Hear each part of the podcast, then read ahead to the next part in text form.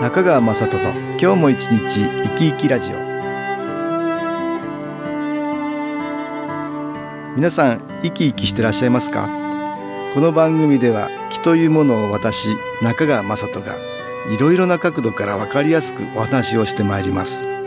どうぞごゆっくりお楽しみください。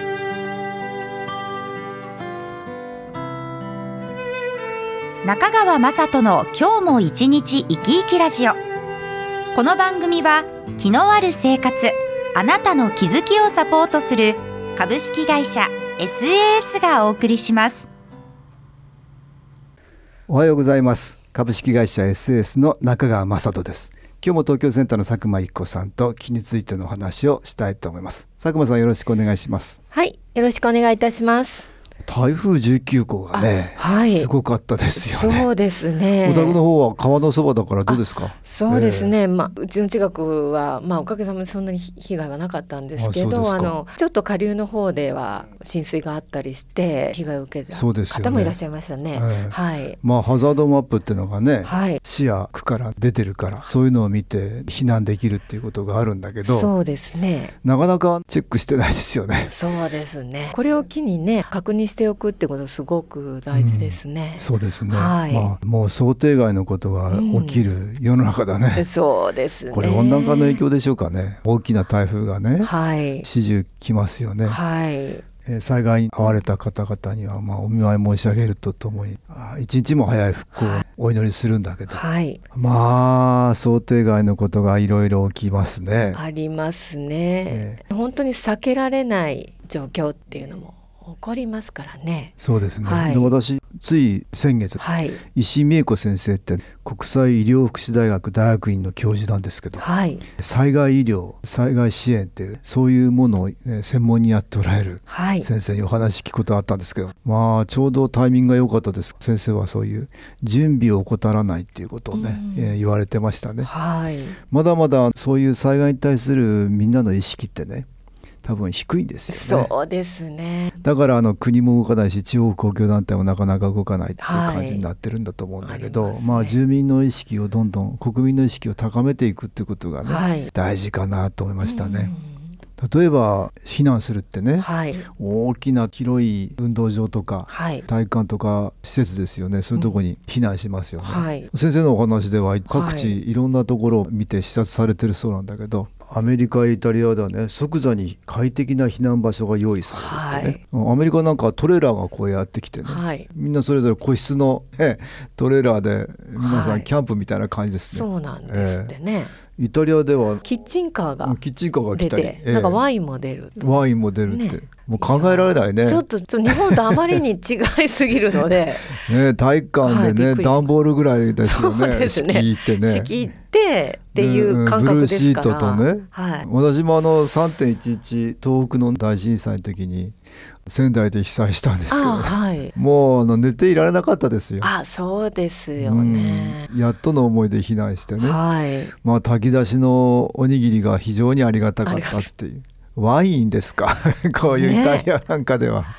ね、考えられない、ね、考えられないです、ね、そんな余裕がねもうなくなっちゃうよね、はい、そうですね。でも被災したからこそもう少し心に余裕が持てるような、はい、少し楽しめるようなね、はい、気持ちがこう湧いてこないとね。そうですよね。大変ですよね。なんかとっさの時に避難場所に行きたいかってそうではなくなるっていうこと。だいたい避難がね した後どうなのかね。っていう心配とか不安が、ね。うん、やっぱり備えですねそういう意味ではね、ね、いろんな意味で個人の備えもあるんだけども、はい、地方公共団体とか国の、例えば備えだね、はい、こういうものも大事だなと思いましたよ。で、ね、備えのところにもって、はい、まあ想定外のことがやっていくのはもっと悪くなるね、ことがありえるもんね。はい、あ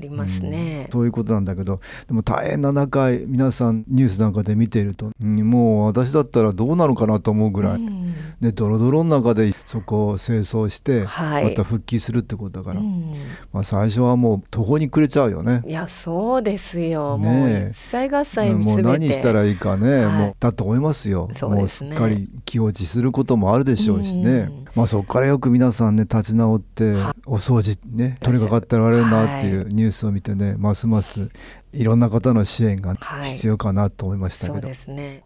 ここで音楽に気を入れた CD 音気を聞いていただきましょう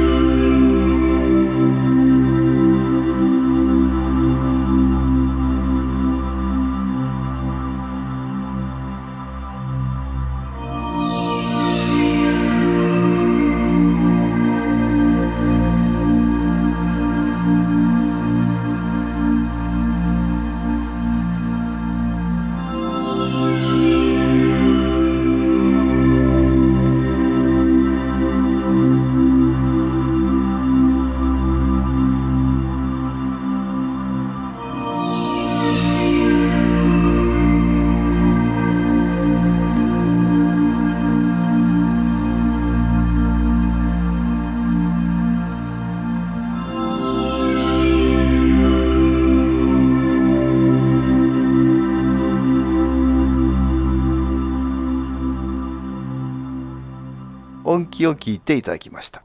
まあ、だから石井先生が言われてるような、はい、そこにねそうやって 備えがあれば、うん、いろいろなもっと充実した快適な生活で、はい、さらには復興ができるっていうことになるよね。はい、またその力になりますよね、うん、こう協力し合う力になる。今後何があるか分かんないからね、そういう備えがあったらいいなと思うんだけど、うん、まあ、ただ備えしていても想定外のことがやってくると、はい、日頃のいろんなことは大事だよね。そうですね、うん、その時まあ行動できるかとか、うん、意識することってすごく大事ですね、うん。うん、こう日常生活の中で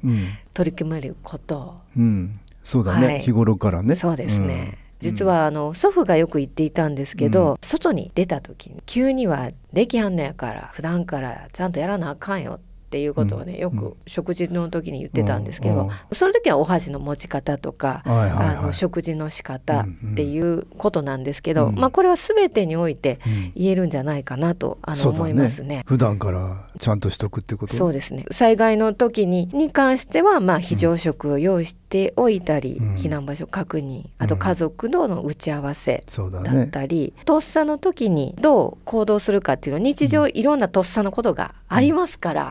そ、ね,、こで練習できるんじゃないかなと思います、ね、想定外のことが起きて、はい、どう対応するかっていうことだろうね。ありますね。それ日頃からやっぱり磨いておく必要がある、ね、はい、新機構研修講座では先代はスケジュールを事前に知らせないってね。一生懸命言ってましたね。そうですね。これなんでかっていうと、はい、とっさに 想定外のことがやっていた時にどうやって対応するかってことが試されるって言ってましたね。だからもう最新スケジュール、はい、お伝えしない。お伝えしないっていう。今でもそれはやってんだけどもう何回も来られてる方はスケジュールが分かってると思うんですけど、ね、でもね当時、はい、スタッフにもスケジュール知らせてなかったから。えそうなんですか？突然これやるぞみたいな。まあ思いつきで。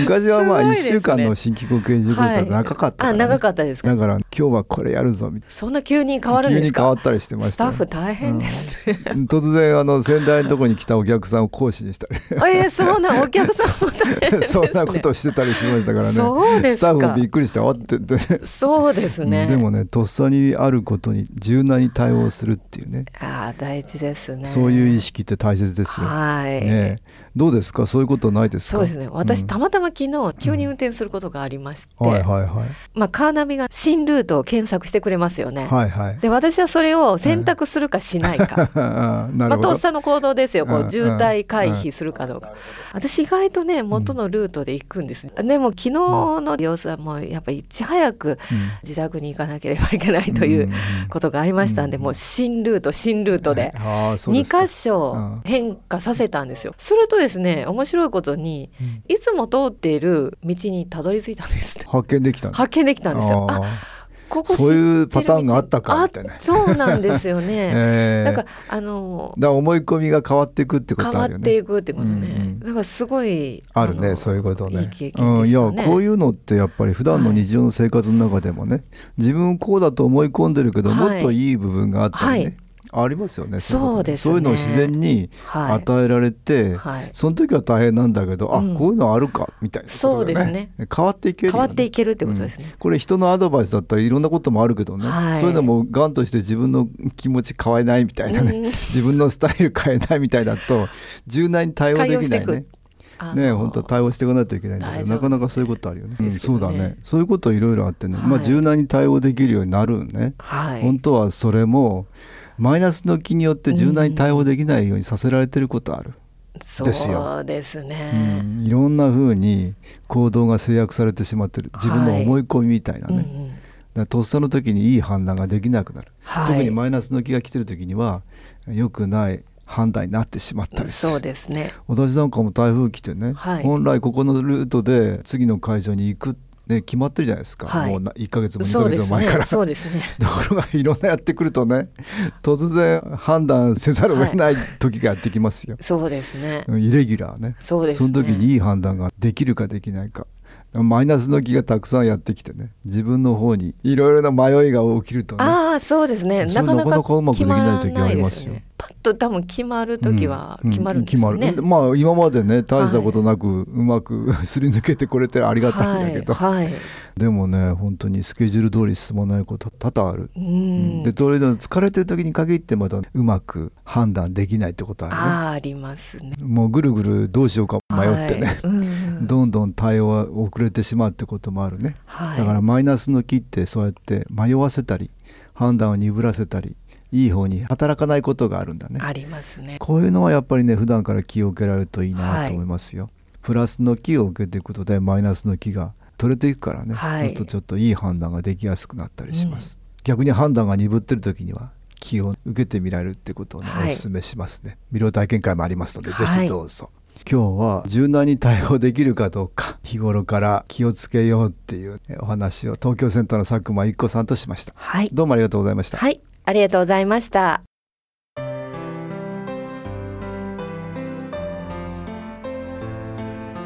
株式会社 SS は東京をはじめ札幌名古屋大阪福岡熊本沖縄と全国7カ所で営業しています。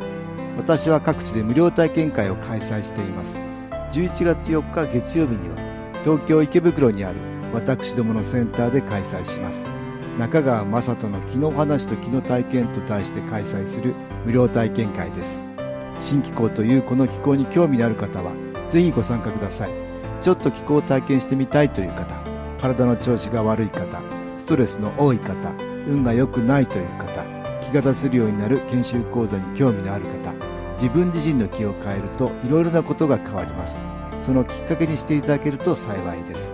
11月4日月曜日午後1時から4時までです。住所は豊島区東池袋1-30-6池袋の東口から歩いて5分のところにあります。電話は東京03-3980-8328 3980-8328です。また SS のウェブサイトでもご案内しております。お気軽にお問い合わせください。お待ちしております。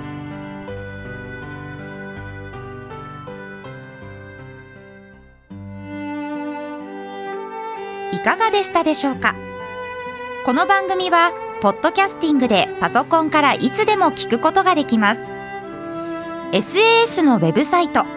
www. 新機構 .com 新機構は SHINKIKO または FM 西東京のページからどうぞ。中川雅人の今日も一日生き生きラジオ。この番組は気のある生活あなたの気づきをサポートする株式会社 SAS がお送りしました。